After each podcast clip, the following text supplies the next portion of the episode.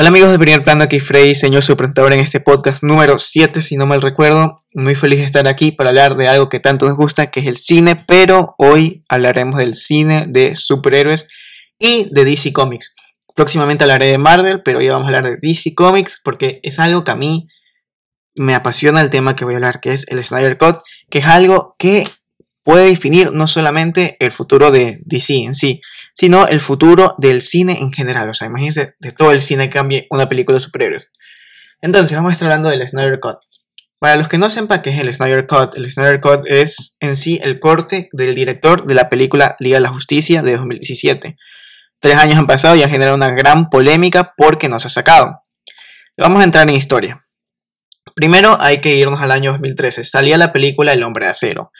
Después de que DC viera el éxito que tenían las películas de Marvel después de Vengadores, Iron Man, Capitán América y todas ellas, le dijeron a Zack Snyder, toma a los superhéroes de DC y quiero que me un universo interconectado como Marvel. Entonces Zack Snyder lo que haría es hacer un universo en el cual su estandarte sería Superman. Como vieron, en la primera película de sacar fue El Hombre de Acero con Henry Cavill. La película, la verdad, sí es buena, pero tiene puntos que la verdad chocaban con la audiencia en ese tiempo. Porque, si bien Zack Snyder le gustaba dirigir los personajes, tenía una esencia en particular.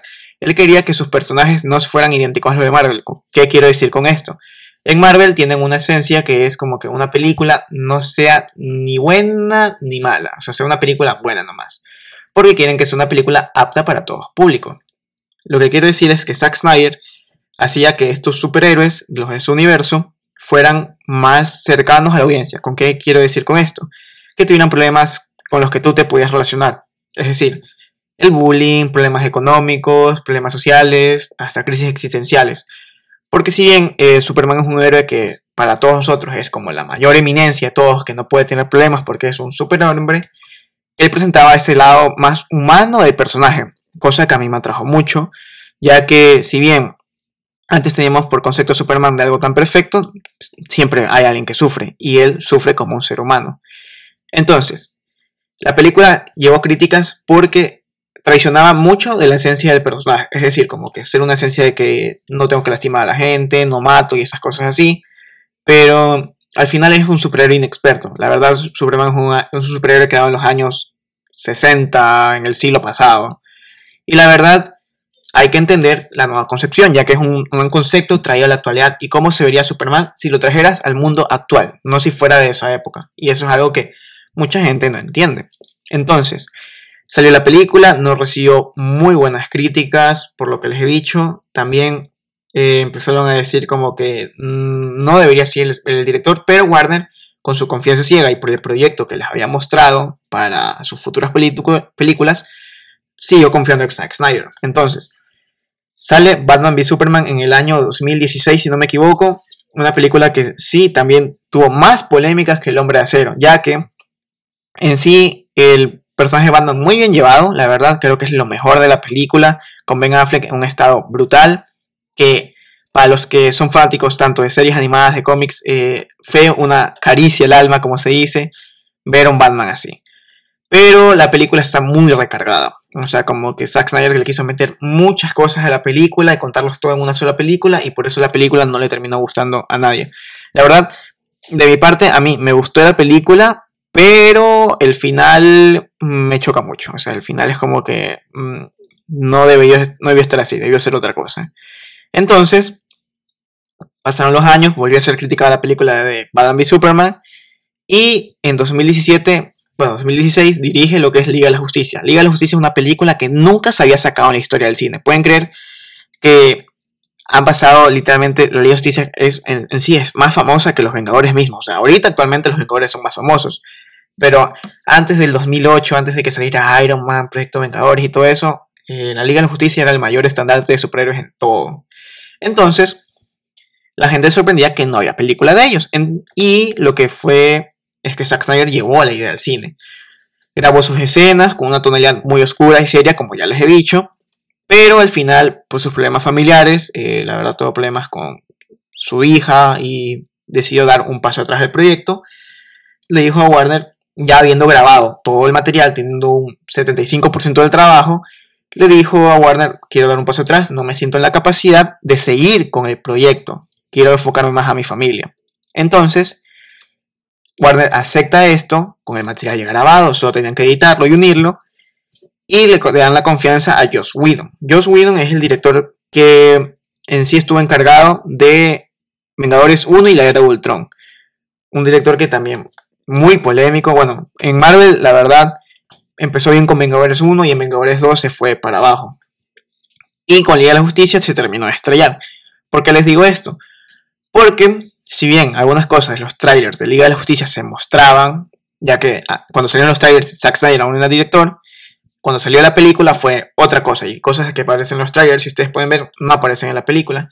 Y eso chocaba mucho con la gente. Debido a que se traicionó mucho la idea que tenía Zack Snyder para su universo y se pensó más en llegar, en complacer al fan nomás, o sea, más al fan niño, porque como les digo, las películas eran muy maduras. Entonces, Warner lo que hizo fue enfocarse más a los niños en esta película. Y fue muy criticado ya que cuando terminó el estreno de la película, Zack Snyder la vio y se sintió muy ofendido y puso algo en Twitter que cambió lo que va a hacer el Snyder Cut, porque dijo que Josh Whedon utilizó nomás el 10% de lo que él había grabado. Cosa que a los fans obviamente terminó devastando, porque en sí, si vas a hacer una película completa, aunque sea uso el material, pero no, o sea, literalmente Josh Whedon lo que hizo fue rodar escenas y se puede ver hasta en los mismos personajes. Críticas como el bigote de CGI de Henry Cavill o el aspecto que está gordo Ben Affleck se ven en la película porque son regrabaciones y por eso también fue criticada. Entonces, Pasó el año 2017 y empezó a haber un movimiento llamado Release Snyder Cut, que si ustedes lo buscan en cualquier red social, se lo juro que va a encontrarlo. Literalmente este movimiento duró 5 meses en primer lugar en tendencias en 2018 y se mantuvo en tendencias en los siguientes años para que pudiera sacar Warner Brothers el corte de Zack Snyder, cosa que la verdad eh, enojaba mucho a los fanáticos debido a que no se le daba la oportunidad de mostrar al creador de la Liga de Justicia, todo este universo, su idea. Entonces pasaron los años, seguían poniendo el movimiento de que relevaran el corte. Y entonces llegaría el año 2020, el año en el que vivimos. ¿Qué pasaría?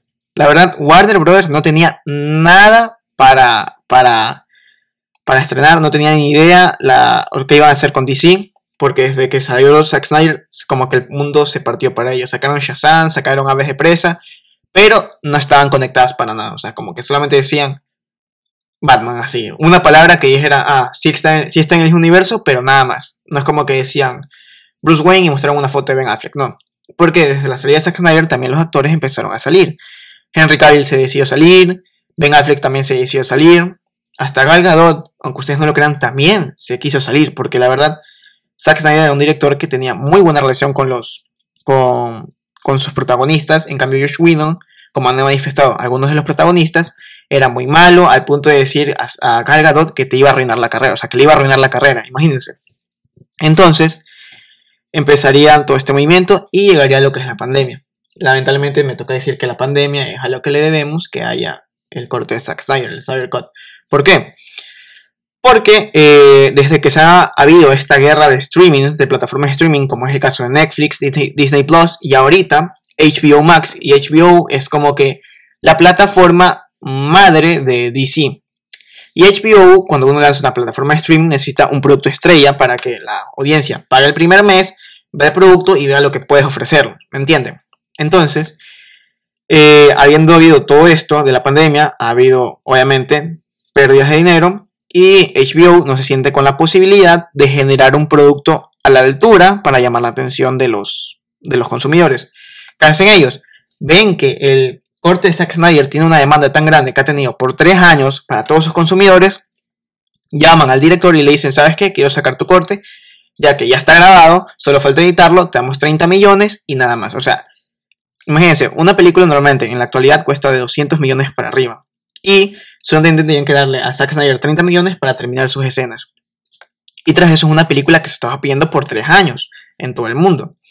Entonces, esto en sí es bueno para el cine de superhéroes, ya que por fin se nota que escuchan al fan, porque el fan literalmente por tres años estaba pidiendo el corte, la película, el corte, la película, y por fin se los están dando.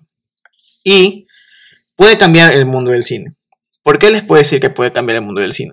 Desde que se anunció el corte ha habido muchos nuevos movimientos relacionados a quiero que saquen el corte del, de mi director. Es decir, hay una película, eh, Liga de Justicia, pero hay un corte director. Bueno, entonces sale el corte director y HBO escucha esto. Entonces, ya, toman fans, toman el corte de Zack Snyder, pero ahora, por ejemplo, a Disney le están pidiendo que George Lucas saque el corte de La venganza de los Sith, el episodio número 3, porque la verdad, La venganza de los Sith era mucho más larga, creo que duraba hasta 5 horas, pero al final George la tuvo que acortar porque se lo pedía la empresa. Y todo el mundo está como que saquen el corte de George Lucas. También está pasando con Batman Forever del Joel Schumacher, que en, paz descanse, que si bien su película fue muy criticada porque era muy exuberante, con Jim Carrey como el acertijo, la película era más profunda en sí, que se basaba más a la psicología de Bruce Wayne. Pero eso no se ve nada en la película. Y han salido escenas eliminadas de la película que se basan mucho en eso. Y un nuevo movimiento ha salido que liberen el corte de esa película.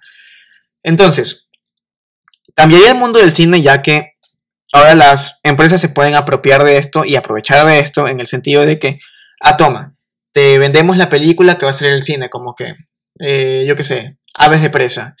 Y luego te decimos, no, ¿sabes qué? Después de que sale Aves de Presas, cuatro meses después, toma el corte director.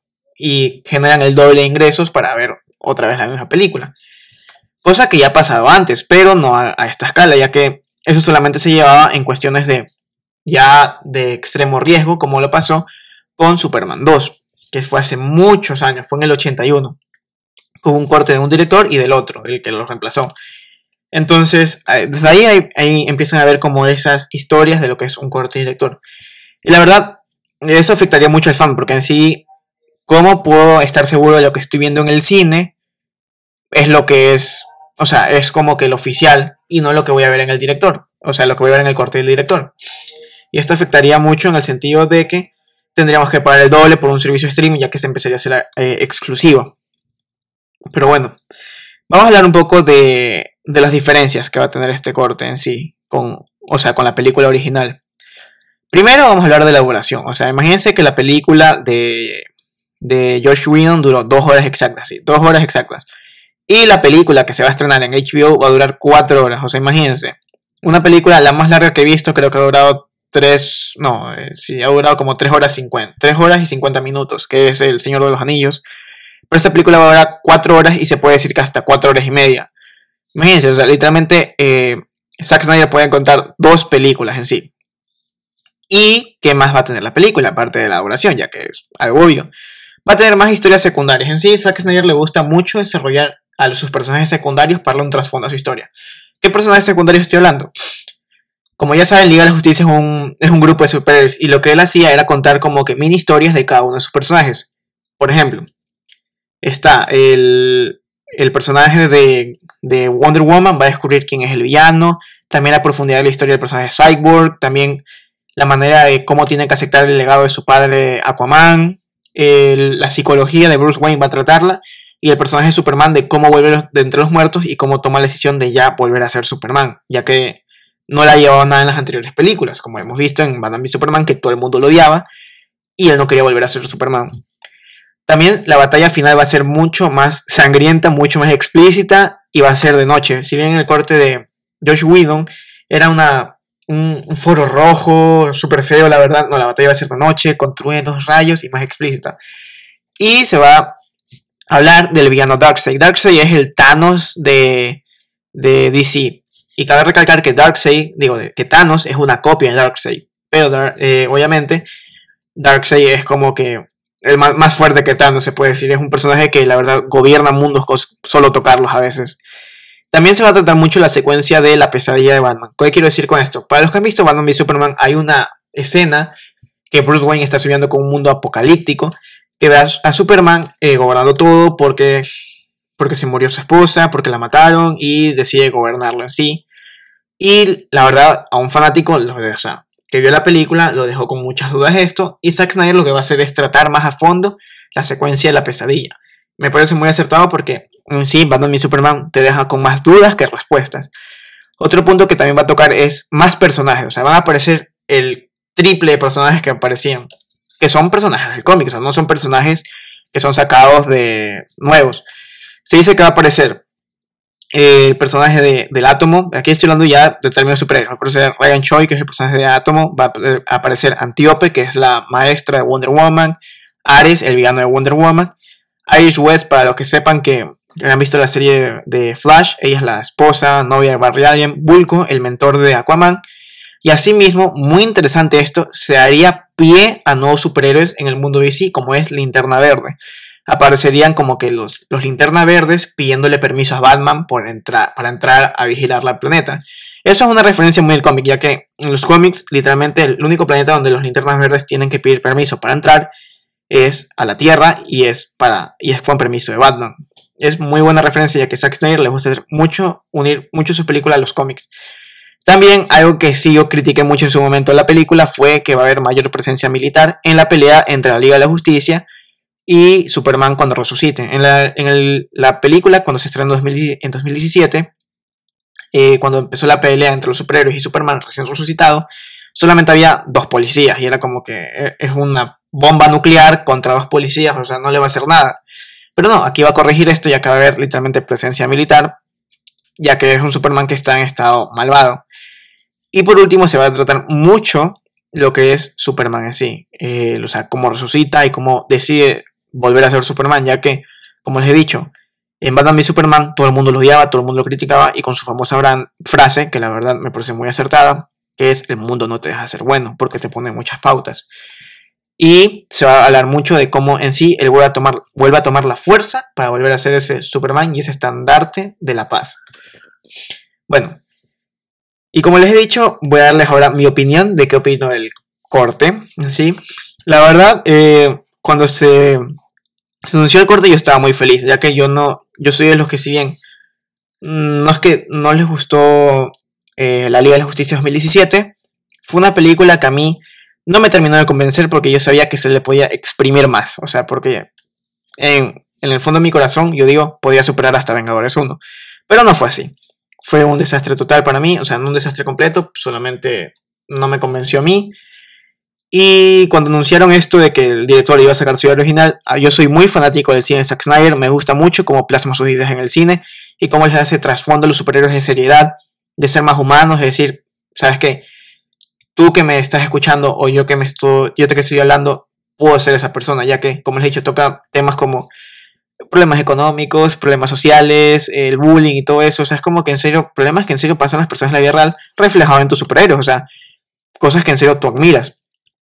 Y la verdad, creo que es alguien que se le dar, que se, bueno, se le está dando otra oportunidad y es muy acertado por parte de Warner, ya que es de los pocos directores que en sí tienen un fandom. Que es esto, o sea, como que en tienen un fanbase que no aman a la película, o sea, aman literalmente al director por todo lo que hace, ya que es muy accesible a los fans. Eh, él tiene una cuenta en una red social, Vero, creo que se llama, de los que un tú eres un fanático, le escribes y él te responde. O sea, y recientemente estuvo en una convención de DC y explicaba su película, cómo hacía películas, cómo hacía todo eso. Y eso hace como que el que esté encargado de sí, de todo tu universo que tú admires, también se acercan a ti. Y es muy bueno. Y en cuanto a eso, la verdad, me parece muy bien. Algunas ideas no me convencen, ya que, bueno, como les he dicho, Batman y Superman es una película que me gusta visualmente, todo, pero en cuestiones del final no me agrada para nada porque siento que lo pueden explotado en otra película. Pero la verdad estoy muy contento, ya quiero que se estrene. Eh, la mejor manera de que si ustedes les gusta Zack Snyder, y esto es un consejo a los que han llegado hasta aquí escuchándome, es eh, paguen el servicio de streaming.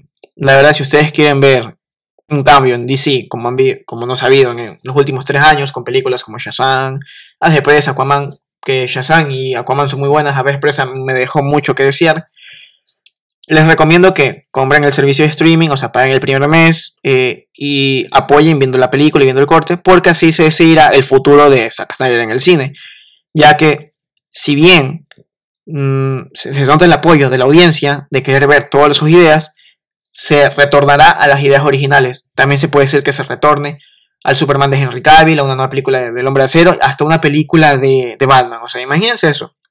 Así que de mi parte, yo sí los recomiendo. Cuando salga HBO Max, la primera crítica que van a escuchar va a ser la mía, si es que ustedes desean. Estoy muy entusiasmado por ver todas estas ideas plasmadas en el cine. Y nos vemos en la próxima. Un saludo y espero estén disfrutando de su cuarentena.